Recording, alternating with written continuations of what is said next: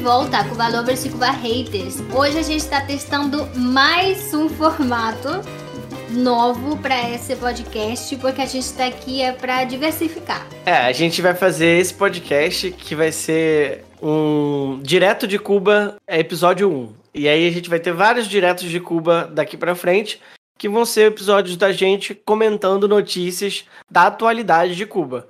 Que é importante também a gente, além de desmistificar tudo que acontece historicamente em Cuba, a gente precisa trazer um pouquinho do que está acontecendo hoje na ilha. Esse episódio de hoje, que vai ser, como falou Leo, o primeiro de vários, é uma tentativa de trazer um pouco de atualidade sobre essa Cuba de hoje e a gente conseguir conectar depois algumas dessas notícias com outros temas de fundo. Exatamente. Então, espero que vocês gostem, comentem mais do que nunca nesse episódio aí no, nas nossas redes sociais, no nosso Instagram, cuba, arroba Cuba do Avesso, no nosso e-mail, cubadoavesso.gmail.com e nas nossas redes sociais pessoais também, tanto da Rose quanto a minha, para a gente poder entender se esse formato faz sentido para vocês, se é legal e se a gente continua ou não.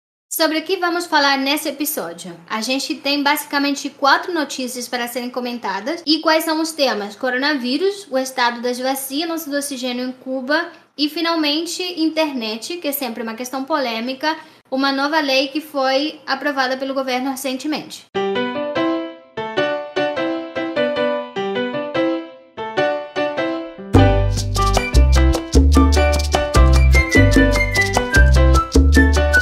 Cuba autoriza o uso emergencial das vacinas Soberana 2 e Soberana Plus.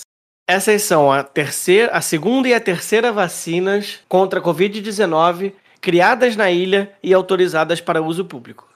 Sobre as vacinas de Cuba, muito tem se falado dentro e fora de Cuba, a favor ou em contra, que é sempre o, tom das discussões que envolvem Cuba.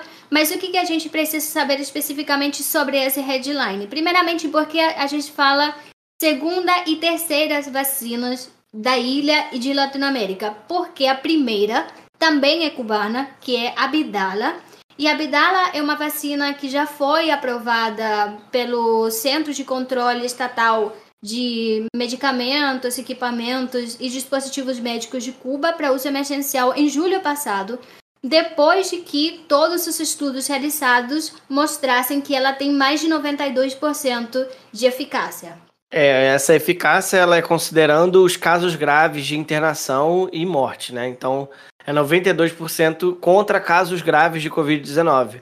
Lembrando, gente, que você está vacinado, você ainda pode pegar Covid. É, essa, é, essa é uma questão importante. Justamente porque é, eu acho que é um cenário bem é, singular para todo mundo. E no caso cubano especificamente, a gente tem percebido que existe aquela coisa de ah, mas se Cuba sempre foi uma potência em vacina e eu já estou vacinado, será que eu posso sair na rua e fazer as coisas normalmente?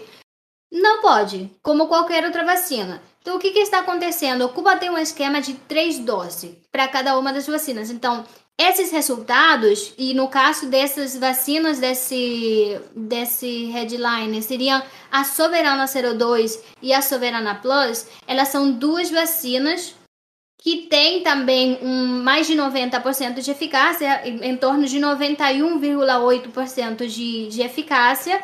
São vacinas que também protegem contra casos graves e morte, e existe também um 100% de eficácia é, frente à morte. Diferentes de outras vacinas, como Pfizer, AstraZeneca, Sputnik, o esquema cubano ele é de três doses, de três doses que são aplicadas com uma diferença de 15 dias, o que quer dizer que você estaria imunizado aproximadamente em dois meses, porque você tem uma primeira dose, 15 dias depois você recebe a segunda e 15 dias depois você recebe uma terceira dose. Só que o esquema de imunização ele só se completa mais 15 dias após a última dose. Tanto que os meus pais, eles tiveram Covid depois de serem vacinados. O meu pai teve uma, uma manifestação mais leve de, de Covid, justamente porque ele já tinha sido imunizado há mais tempo, há pelo menos um mês. E a minha mãe teve diagnóstico de Covid no dia seguinte a receber a terceira dose. Então, ela teve uma manifestação de Covid mais forte mas ainda assim ela não precisou ser internada, ela não precisou de oxigênio. Quer dizer que a vacinação ela está funcionando, ela está funcionando bem. e as pessoas têm a possibilidade de fazer esse isolamento em casa sem necessidade de ir para o hospital, justamente porque nesse momento o Cuba se encontra no pior pico pandêmico, a gente está numa onda pandêmica muito forte, que é o que tem levado justamente a uma grande mobilização, tanto nas redes sociais, eh, falando que o governo não está fazendo uma boa gestão da pandemia, quanto fora das redes sociais de uma movimentação de exaustão, as pessoas não querem mais é, ficar em casa, como está acontecendo na maior parte do, dos países do mundo. Não é diferente aqui também, né? A gente está passando por isso. Quanto mais a, o vírus se propaga, mais variações ele gera. Então, é, existe uma grande preocupação com relação a isso atualmente. Então, é, não seria muito diferente em Cuba. É, certamente. Em Cuba tem várias questões associadas também relacionadas a, ao bloqueio, que a gente sempre fala, relacionadas também à exaustão das pessoas que não aguentam mais ficar em casa.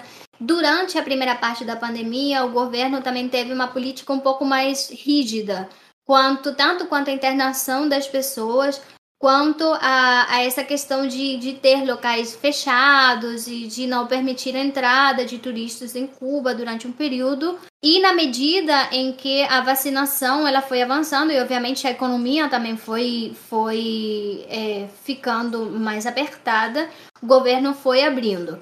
Mas dessas vacinas especificamente, a Soberana 02 e a Soberana Plus, o que, que a gente tem? A gente tem duas vacinas que elas funcionam de forma conjunta. Então você tem uma a Soberana 02, você tem uma primeira dose, uma segunda dose e a terceira dose seria a Soberana Plus. Elas são vacinas que são de subimunidade. São chamadas de. Mais para frente a gente pode fazer um, um episódio só de vacina, detalhando melhor quais são as especificidades e tal. Mas esse é um tipo de vacina que Cuba é especializada, porque Cuba trabalha. Não é a tecnologia de ponta, não é o estudo mais avançado, mas é um estudo no qual um tipo de, de produção no qual Cuba já tem experiência, tem infraestrutura, porque isso é muito importante. Cuba não decidiu fazer vacina porque ah, deu o louco e agora a gente quer vacina e enriquecer com isso. Não.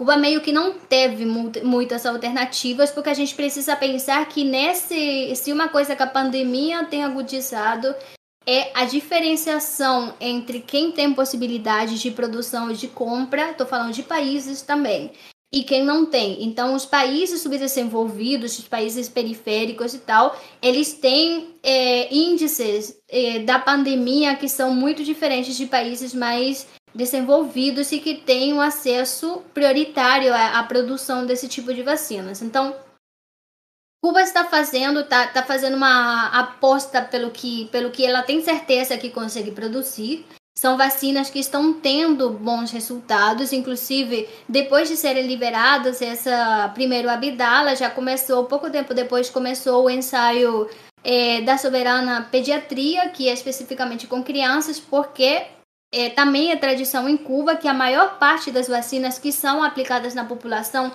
inclusive nas crianças, são produzidas pela, pelos próprios institutos biotecnológicos do país. Então, a Soberana Plus, especificamente, ela é um tipo um boost. Que ela tem uma, uma certa, um certo quê de ser universal, ou pelo menos a tentativa. A gente vai ter que ver na prática como isso vai ser é, conseguido. E ela tem uma tendência a procurar, para chamar em termos leigos, uma certa imunidade natural. Então, a Soberana Plus ela vem sendo também a, a vacina que está sendo testada em aquelas pessoas convalescentes da Covid. Você já desenvolveu algum tipo de anticorpo e a Soberana Plus é o, a vacina que vai ser aplicada em você justamente para tentar levantar é, e, e é, aperfeiçoar, não sei se é essa palavra uhum. certa, né? Uhum. Os anticorpos que você já tiver desenvolvido porque você já teve a, a doença. Aqui no Brasil a gente começa a discutir uma possibilidade de vacinação de terceira dose pro, pro fim desse ano ou pro ano que vem. Principalmente dos, das pessoas que podem é, desenvolver casos mais complicados, que são as pessoas com comorbidade. Para encerrar esse bloco de, dessa primeira notícia, eu queria fazer alguns apontamentos, que são gerais.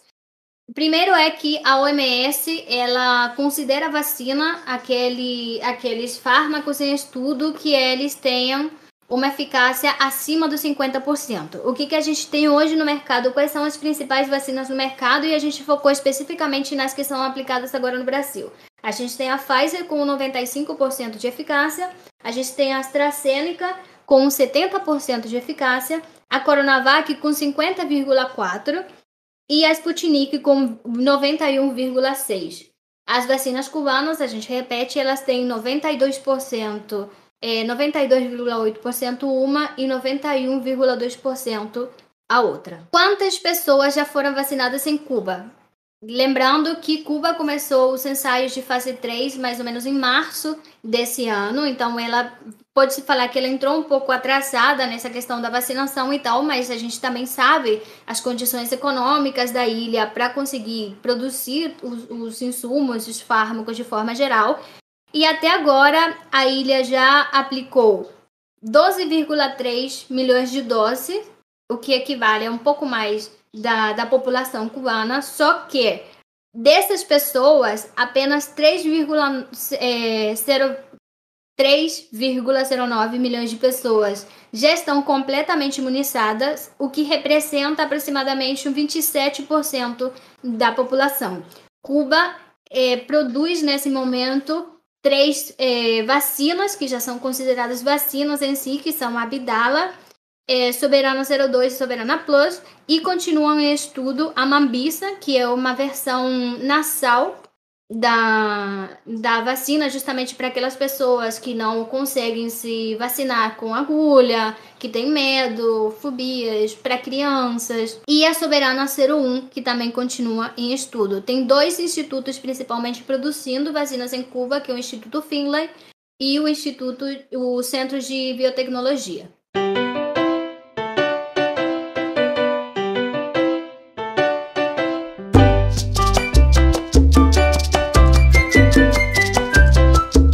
Isso que você falou, Rosana, já é o gancho para nossa segunda notícia. É, Cuba recorreu ao exército para ampliar a produção e distribuição de oxigênio durante esse período pandêmico. Nessa última quarta-feira, a bordo de um helicóptero militar, chegou a Olguin. Olguin. Olguin, eu não consigo falar isso. uma nova carga de oxigênio por via aérea. Essa, essa remessa de oxigênio vem da fábrica de oxigênio medicinal de Santiago de Cuba. Realmente, nas últimas, nos últimos meses, Cuba tem uma exaustão também do sistema sanitário, inclusive o próprio Dias Canel, ele já aceitou que existe um colapso do sistema sanitário, que Cuba está muito, a pandemia, ela chegou num nível que está muito acima do que o sistema consegue absorver. E nesse ponto, é importante a gente falar uma coisa, Cuba tem um tipo de sistema sanitário que ele está muito baseado na medicina preventiva. Justamente porque, em caso de você ter um tipo de pandemia com essas características, devido às condições infraestruturais cubanas, você não teria como absorver, e isso está sendo visto nessa pandemia, você não teria como absorver essa quantidade de pessoas chegando nos hospitais e nas instalações médicas. Então, durante todos esses anos, um, do, um dos grandes sucessos do sistema sanitário cubano tinha sido justamente a capacidade de promover um tipo de medicina que é chamado de medicina preventiva. Você não espera a pessoa chegar no hospital para fazer um tratamento com a consequência da doença. Você ataca a origem da doença o mais rápido possível, justamente para você não ter depois que gastar muito mais em internação, medicação, manutenção da pessoa dentro do hospital. Justamente porque Cuba é um país pequeno, bloqueado e tal, então faz todo sentido esse tipo de é, abordagem. Só que o que acontece? Durante a pandemia, ninguém, primeiro ninguém esperava que a pandemia fosse durar quase dois anos e, e, e talvez até mais, se as coisas continuam como vão. Então, no início, o governo ele teve uma abordagem da pandemia muito diferente, onde toda pessoa que era eh, primeiro era uma testagem em massa, que essa é uma questão necessária e obrigatória. Eu acho que se vários países tivessem começado a fazer isso desde o início, a gente teria tido um desenvolvimento da pandemia diferente. Mas eu também não sou é, especialista no assunto, Vamos deixar pro Atila e a Marino comentar. Isso aí. As, as desdobramentos da infectologia. Isso aí. Mas a questão é que no início Cuba tinha de fato uma testagem em massa, todas as pessoas que eram consideradas contatos já eram isoladas, tinha várias pessoas que não é, tinham desenvolvido a doença, mas eram internadas, isoladas justamente para evitar que tivesse uma um, que o vírus se espalhasse, diminuir a possibilidade do vírus se espalhar e tal. E de fato, Cuba teve durante todo 2020 uma das melhores gestões da pandemia de todo o hemisfério ocidental. Só que Final de 2020, começou uma necessidade, como a gente já tinha comentado no bloco anterior, de abrir a economia porque Cuba estava sendo asfixiada. Lembrar que das 240 medidas que o Trump de deixou como legado dentro do bloqueio para Cuba, a gente tem pelo menos 50 que foram implementadas durante a pandemia e que acabaram por estrangular muito mais rápido tanto o sistema é, econômico quanto, obviamente, o sistema sanitário que é completamente estatal. Todo o funcionamento da saúde em Cuba, ela depende do orçamento do Estado, ou praticamente todo. Então, as medidas do Trump, elas foram aproximadamente 200 milhões de dólares que afetaram o setor sanitário, especificamente. Esse é o saldo especificamente para o setor sanitário. Então, não era assim, não é uma grande surpresa que eventualmente tanto o sistema sanitário colapsasse quanto o oxigênio começasse a faltar. Mas, porque sempre pode ficar pior. e eu falo, eu tô rindo, mas é de nervoso. É. A gente teve recentemente uma avaria na principal central de produção de oxigênio do país, que foi um dos grandes impulsos para essa crise que o país está vivendo hoje. Então, essa avaria, e por que avaria? Justamente porque a central ela estava produzindo, trabalhando muito mais do que ela foi projetada para produzir, porque ninguém estava esperando essa magnitude. Então, esse foi o grande, o grande é, início de toda essa crise que a gente está vendo agora e como tudo que tem acontecido na pandemia, tanto dentro de Cuba como fora de Cuba, tem sido uma bola de neve que tem é, desencadeado outras tantas coisas. Começou com, com Cienfuegos e com aquele que foi justamente a crise de Cienfuegos, que é aquela província onde o varadeiro está situada, que foi um dos primeiros lugares a começar a receber turismo novamente, e a maior afluência de turismo em Cuba e, e, de, e de dinheiro entrando em Cuba entra por Varadeiro. Então, esse foi o primeiro, a primeira província a colapsar, e esse todo esse movimento foi o que desencadeou aquele famoso SOS Cuba, que foi depois cooptado é, pela subversão, justamente para montar toda a campanha de fake news, mas também de incitação a, aos protestos que levou ao 11 de julho. Vide episódio número 2. É, por favor, se você caiu de paraquedas aqui e não sabe de que, que a gente está falando, vai lá no episódio 2 que fala sobre dissentimento para você entender um pouco mais sobre esses protestos do 11 de julho, que a gente traz alguns detalhes é, sobre essa campanha online, mas também o que, que desencadeou toda a questão do, dos protestos. É muito interessante que a, a, o governo cubano, na verdade, para desatar o nó na cadeia produtiva e de, de, de distribuição do oxigênio, reativou uma, uma parte fabril, né, uma, uma eles chamam de planta, né? Que a gente, a gente também usaria isso, mas é uma central de produção de gases do exército para que do exército revolucionário cubano, né? Para que esse seja essa seja mais uma é, área produtiva de oxigênio e, e aproveitar, é claro, os veículos tanto aéreos quanto terrestres do próprio exército para facilitar a, a distribuição desse oxigênio. Então, como a gente leu no headline, né, no início dessa matéria, o, os helicópteros estão fazendo esse, esse, trabalho de transporte porque a coisa é urgente. É, aqui no Brasil, a gente tem um comparativo que o Acre sofreu com a falta de oxigênio e pessoas morrendo por falta de oxigênio durante a maior. A, a, quando, quando o Brasil virou o epicentro da pandemia na América Latina. E a gente precisou da ajuda de, de empresas privadas e de outros países, incluindo aí a Venezuela, tanto criticada pelo atual governo. É bem interessante essa questão das Forças Armadas Revolucionárias, que é quem está mediando essa, essa parte militar de produção de oxigênio, justamente porque essa era, era um, esse era o local que ele estava desabilitado praticamente, porque o país não precisaria desses recursos que são destinados a períodos de guerra para é, suprir as necessidades do sistema. Só que nesse momento, o Ministério da Saúde ele precisou criar toda uma comissão de trabalho que eles declaram que estão trabalhando 24 horas por dia, que inclui não só as Forças Armadas Revolucionárias, que seria o Exército, mas também o Ministério de Indústrias, o Ministério do Transporte, o Ministério do Interior, que, que tem a ver com polícia e tal, o que seria a Polícia Civil aqui, mais ou menos é, o, o Ministério de Comércio Exterior e, obviamente, também o Ministério de Saúde. Fora a, a maior parte do oxigênio que está sendo usado em Cuba é produzido dentro de Cuba, a partir das condições e das instituições que estão é, que têm possibilidade de produzir oxigênio.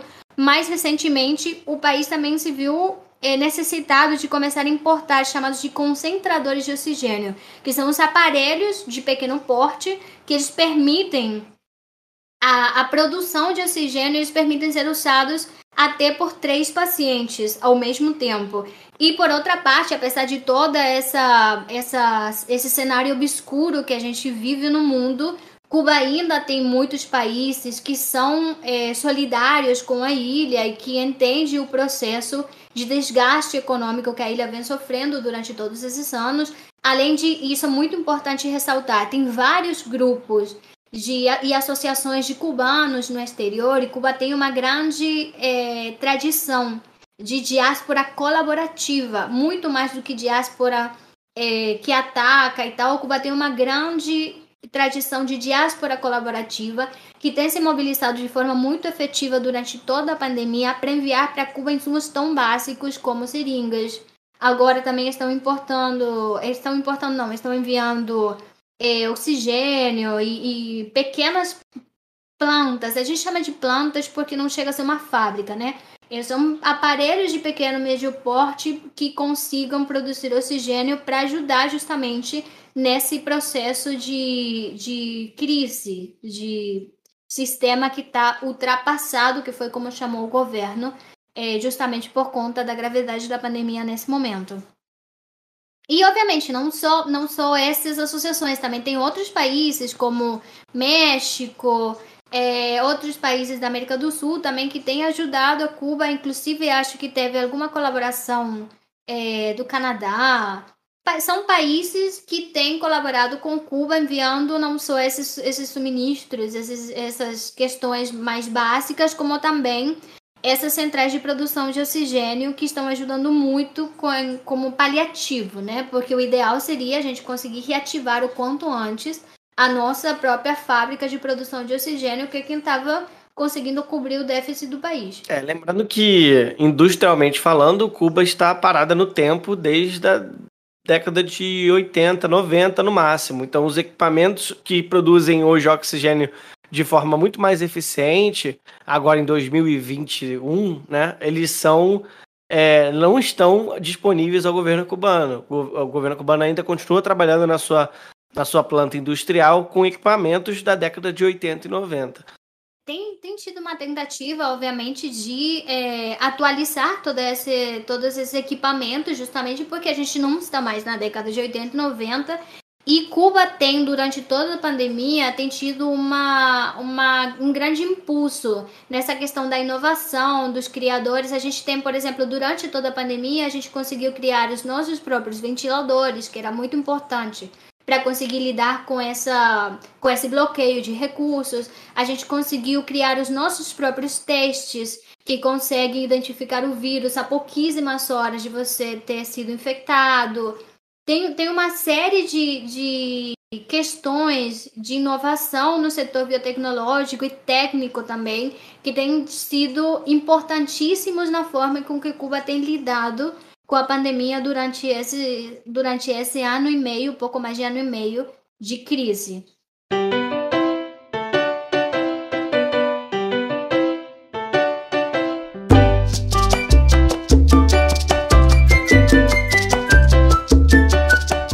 E aí a nossa terceira notícia é um grupo de empreendedores e inventores cubanos começa a imprimir peças para compartilhar oxigênio entre pacientes é, que sofrem, que estão internados pela Covid-19. Essas peças são impressões 3D, né? Então, através das redes sociais, eles começaram a criar uma corrente solidária e aí peritos em equipamentos médicos começaram a disponibilizar online designs de peças que eram muito importantes para que esses pacientes, que facilitasse o compartilhamento de oxigênio entre esses pacientes. Né? Esse dispositivo ele pode ser impresso em impressoras 3D e ele agora, nos últimos dias, tem começado a chegar é, na região de Cienfuego para que tente, a partir daí, desafogar um pouco o caos hospitalar da, da região. Eu acho que essa é uma das melhores notícias. Assim, obviamente a gente vê notícias de solidariedade e tal todos os dias, mas eu acho que essa foi uma que me deixou muito animada por vários motivos. Eu fiquei pesquisando quem seriam esses esses ativistas, que não são, eles não se chamam de ativistas, né? Eles se chamam mesmo de makers. Não sei porque eles é, decidiram usar um nome em inglês, mas enfim, são, não são outra coisa que inovadores e pessoas da área da engenharia, das ciências que estão tentando ali dar seu aporte desde o lado individual e, e de pequeno negócio, muitas vezes também, para é, conseguir com que a pandemia ela diminua o quanto antes no, no país, né? Pelo menos a crise. Então, o que me deixou bem animada foi que eu entrei em alguns desses grupos, eles têm grupos nas redes sociais todas, mas também no Telegram, e a, a, a maior parte dos grupos são abertos justamente para conseguir entrar mais pessoas, você tem acesso ao que eles estão é, discutindo, falando e tal. E tem uma frase que para mim foi muito é, reveladora nesse momento, né? Enquanto você encontra muito caos no Twitter e em outras redes que você percebe que são pessoas capitalizando em cima do problema e tal, eu achei uma frase que para mim foi maravilhosa, que foi: a gente precisa focar no que precisa ser feito, porque Cuba é uma só dentro e fora dela. E hoje a gente precisa focar na crise epidemiológica. Essa foi uma frase de um que eu assim, eu achei aleatoriamente lendo o chat para tentar entender quais eram os dispositivos, como estavam sendo feitos. Eu confesso que existe muita terminologia técnica ali de impressão 3D, de recursos que são precisos para imprimir e tal. E duas coisas que eu que eu consegui tirar dessa pesquisa meio mínima que a gente conseguiu fazer. Uma é que existe uma preocupação, são pequenos negócios de fato que têm acesso a impressoras 3D dentro de Cuba, mas também fora de Cuba. E existe uma, uma, um interesse muito grande por ter um rigor técnico na produção dessas peças, que são, são uma espécie de conectores que conseguem fazer com que o oxigênio ele seja distribuído para mais de uma pessoa ao mesmo tempo, otimizando o atendimento ao paciente. Então, dentre as discussões estava justamente qual, quais deveriam ser os materiais que são certificados por é, instituições internacionais, como eles deveriam ser produzidos, como você encontra, consegue comprar, importar uma peça, uma impressora 3D para Cuba? Como você consegue, desde o exterior, aportar também é, para dentro, para trazer para quem está produzindo dentro de Cuba, aportar material, aportar outro tipo de, de questões que são necessárias. Outra coisa interessante foi que essas impressões e essa, essa toda essa logística, ela vai ser sem custo para as instituições hospitalares e médicas. Então, eles vão conseguir imprimir e produzir todas essas peças e eles vão arcar tanto com os custos de envio quanto com os custos de importação, no caso de, de precisar importar peças ou, ou matéria-prima. Matéria e eles vão, todos esses conectores e tal, que já estão sendo produzidos, muitos e sendo enviados para as diferentes províncias que estão com mais problemas, eles vão chegar de forma gratuita. Eu achei isso muito bom por vários motivos. Podem ser faladas muitas coisas quanto a isso, mas o que eu acho mais esperançoso, se, se é, é momento de falar em esperança, eu acho que é, é justamente o fato de ver uma, uma parte da população que que é o setor privado ou uma parte do setor privado preocupado com um tipo de a manutenção de um tipo de sistema socialista, pelo menos nesse momento, justamente a partir de, de entender que o que importa nesse momento é se concentrar na, na pandemia muito além de, de você criar mais divisões e mais confrontos. Uma outra coisa é ver o reconhecimento que está tendo esse setor que durante muitos anos, devido justamente às as questões próprias do socialismo e aquelas tensões com o que seria a propriedade privada, a propriedade de mercado e tal, é ver uma espécie de reconciliação, se se quer, né? Ver como essas pessoas conseguem, ou esses empreendimentos privados, eles conseguem sim ter um espaço importante, decisório na construção de uma sociedade socialista, apesar de que talvez nesse momento ninguém, nenhum deles está vendo dessa forma, mas desde meu olhar de fora, eu consigo ver uma esperança ali, porque a forma que eles estão trabalhando, ela demonstra também muita cooperatividade.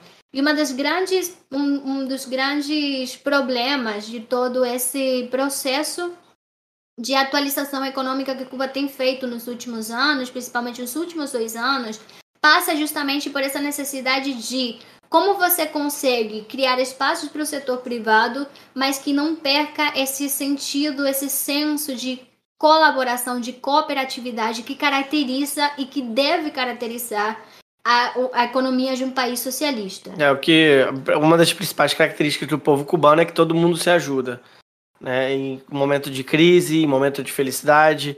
E é uma característica que a gente vê um pouquinho aqui no povo brasileiro também. A gente tende a fazer esse movimento em, em momentos de crise. E é muito interessante ver pessoas que teriam tudo para ser contra o sistema, porque eles anseiam ter suas startups, ou suas empresas, ou seus pequenos negócios é, ganhando espaço no, mundialmente, né?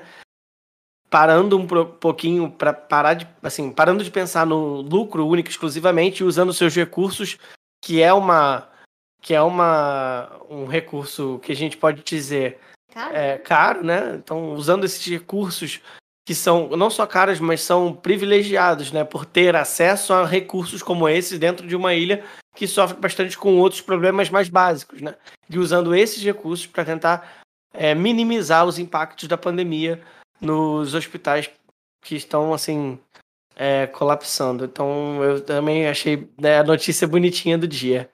Achei muito bom. Até porque, assim, pode, obviamente, ter pessoas antissistema dentro daquele grupo. Beleza, mas a gente precisa passar por cima disso. Eu acho que o grande aprendizado é a gente precisa passar por cima de todas essas diferenças. Porque é a máxima da pandemia. Não vai ter economia, não vai ter país se não tiver pessoas. Então a gente precisa lidar com o que é prioritário primeiro e depois a gente vê como muda o mundo, muda, muda o sistema, muda o governo, muda sei lá o que. Mas agora Cuba é uma só e a gente precisa manter ela viva.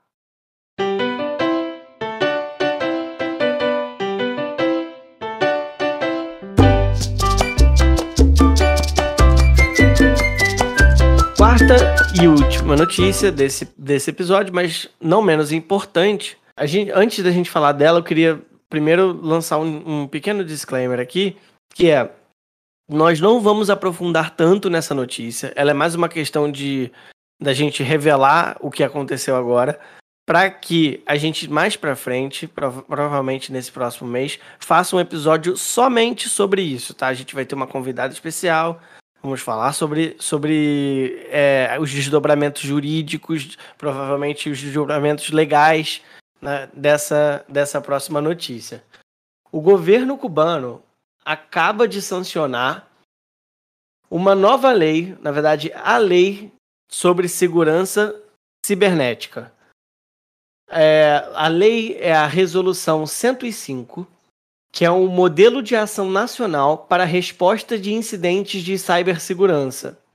Ela foi publicada na Gazeta Oficial, que é o nosso, que é o equivalente ao nosso diário oficial. E chega o, o problema dessa lei, na verdade, é que ela chega exatamente um mês depois dos protestos que foram organizados através das redes sociais. Então, esse timing do governo gera uma, uma série de críticas sobre o conteúdo dessa lei. Bem, como o Leonardo já adiantou, foi isso que a gente conseguiu desvendar numa primeira lida e numa analisada muito superficial, vamos chamar assim, porque obviamente por ser uma lei, a gente precisa se aprofundar em outras questões, mas o que a gente achou de mais polêmico, ela foi super noticiada como grande notícia polêmica e, e vamos, vamos frisar, ela sai no momento em que estavam acontecendo outras coisas em Cuba, como por exemplo é, anunciar as vacinas, o uso emergencial das vacinas, e essas notícias não bombaram tanto assim quanto a famosa lei de cibersegurança. O que, que acontece? De fato, a lei ela sai num timing que é muito suspeito, se se quer, apesar de que eu posso afirmar que já faz alguns anos que Cuba trabalha na possibilidade de estabelecer marcos legais para o ambiente cibernético, que tem sido durante décadas um dos espaços de maior ataque à democracia cubana.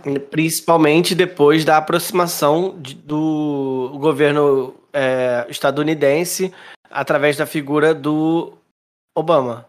Exatamente. O, a figura do, de Obama e essa aproximação, esse chamado de, eh, de gelo que teve naquela época, a gente já tinha falado sobre isso, inclusive, em outro episódio.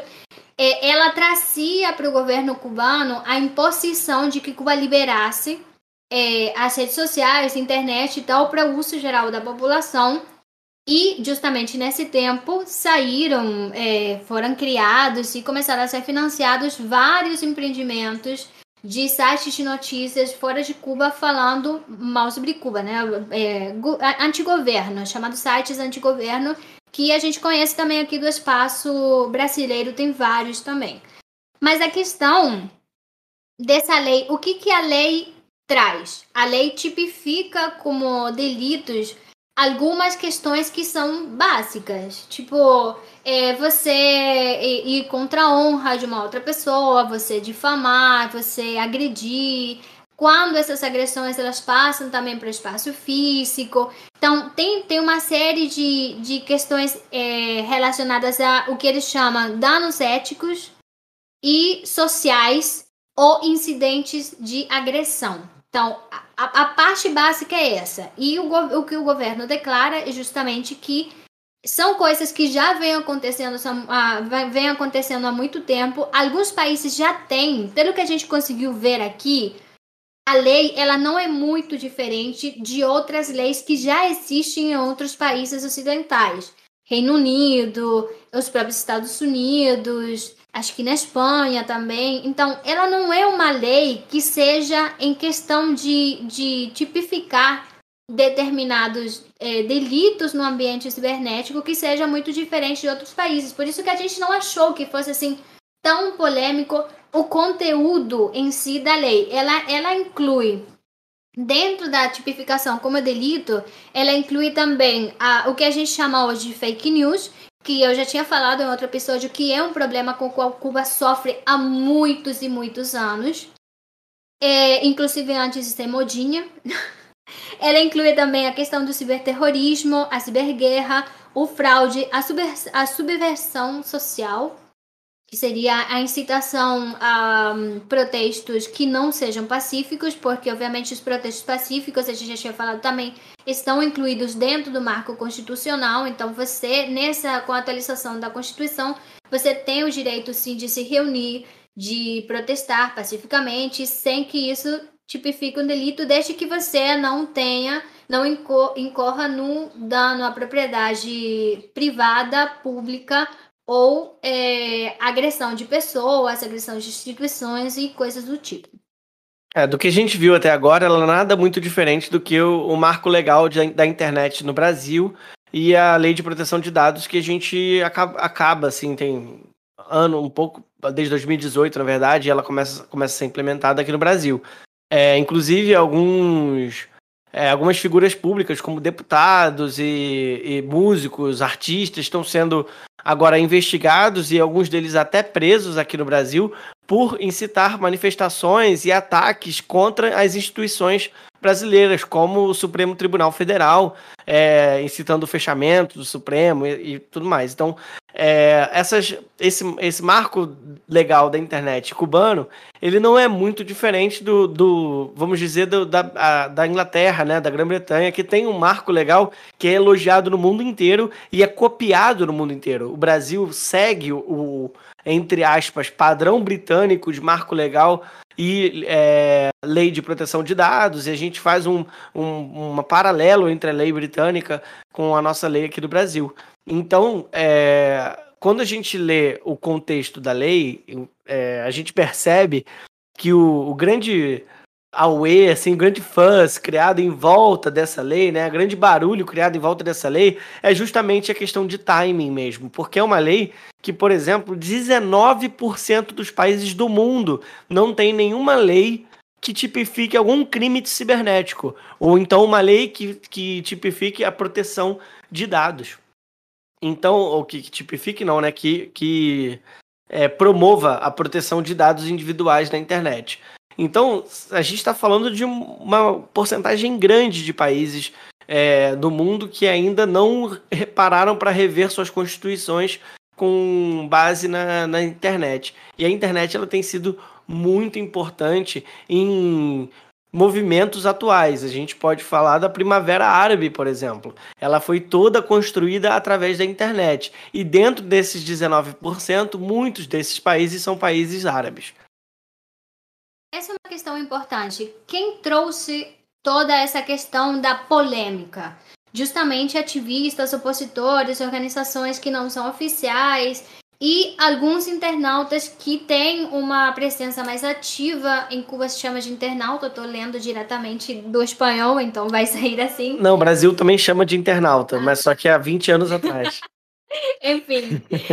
É, pessoas que usam usuários de rede social que são mais ativos, né, que têm comunidades um pouco maiores e tal, é, levantaram essa questão justamente por existir uma possibilidade do governo cubano usar a, eles chamam de usar a discrição para é, é, incluir algumas pessoas dentro dessa lei e é, abafar algumas vozes antigovernamentais. Sendo muito cínicos, isso acontece com qualquer tipo de lei. Toda lei que é implementada, ela está destinada a abafar a voz de algumas determinadas pessoas que incorrem em determinados delitos.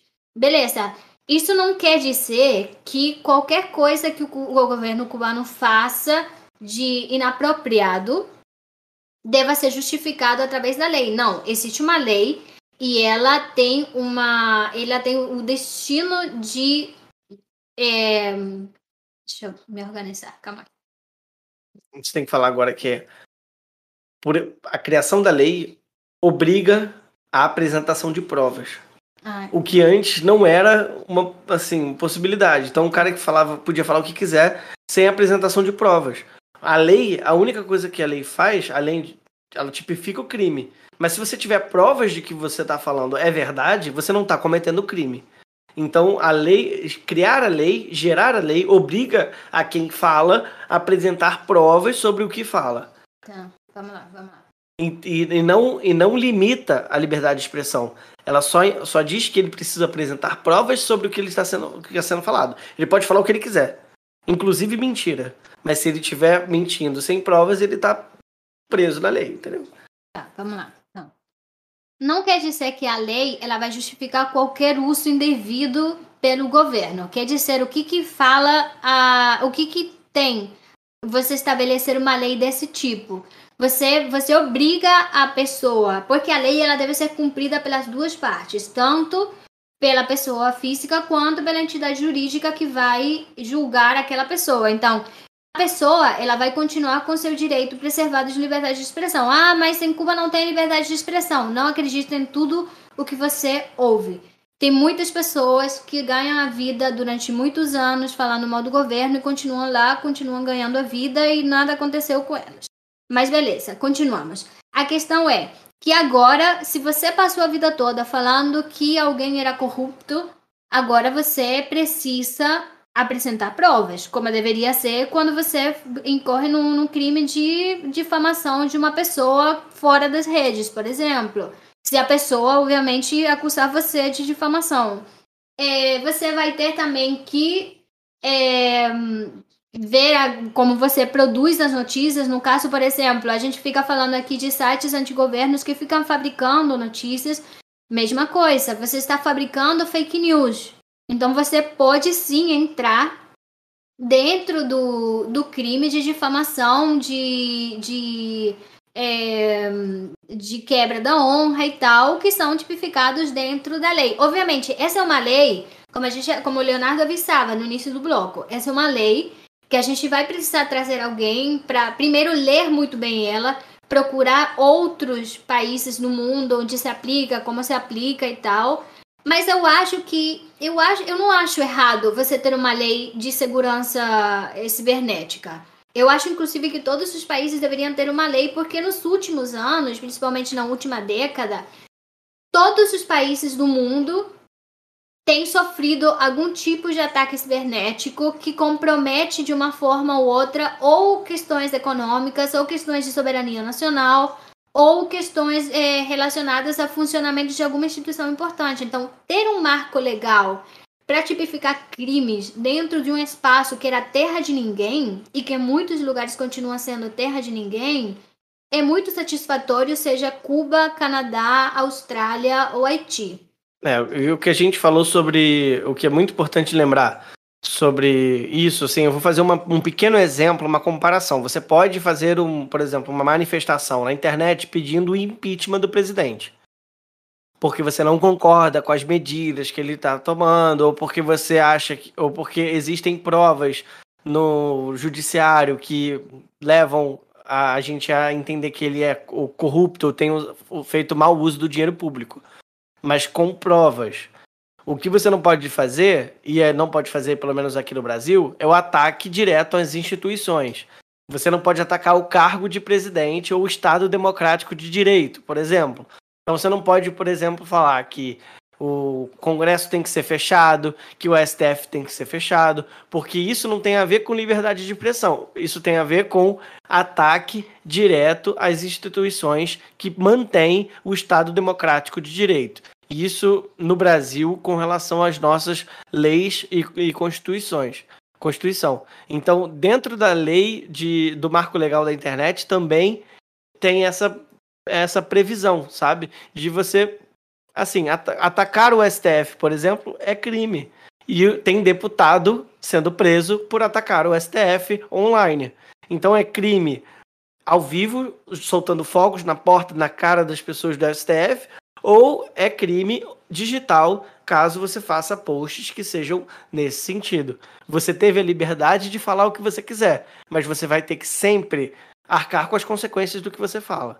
E por isso que a gente toma muito cuidado em fazer esse podcast. E uma outra questão também é justamente o, o fato de que é, várias das manifestações que aconteceram, porque a gente frisa, não foi uma única manifestação, teve várias manifestações dentro de uma manifestação pedindo coisas diferentes, mas várias delas elas foram incitadas através das redes sociais e elas tinham sim um, um viés violento. Então, o que a lei prevê, essa lei prevê justamente é pessoas que usam as redes sociais para incitar a violência, para incitar a desordem pública, para incitar a agressão. E isso é um crime que não é crime só em Cuba, mas também fora de Cuba. Mas a gente vai voltar sobre essa lei, tão chamada de polêmica, para conversar um pouco mais sobre ela e para trazer assim, para a gente pegar ela, destrinchar toda e ver pedacinho por pedacinho o que, que é aplicado, como é aplicado e tal. E já nos encaminhando para o final, deixo aqui é, o aviso de que próxima semana a gente vai ter mais um Histórias de Cuba. A gente vai trazer mais uma mulher para falar sobre uma cubana que mora no Brasil há mais ou menos 6, 7 anos, também pesquisadora e tal. E além de falar um pouquinho sobre a vida dela, ela vai falar sobre o tema de pesquisa dela, que é internet em Cuba, diáspora e justamente ciberespaço. E o mais legal é que, se vocês gostarem do próximo episódio, a gente.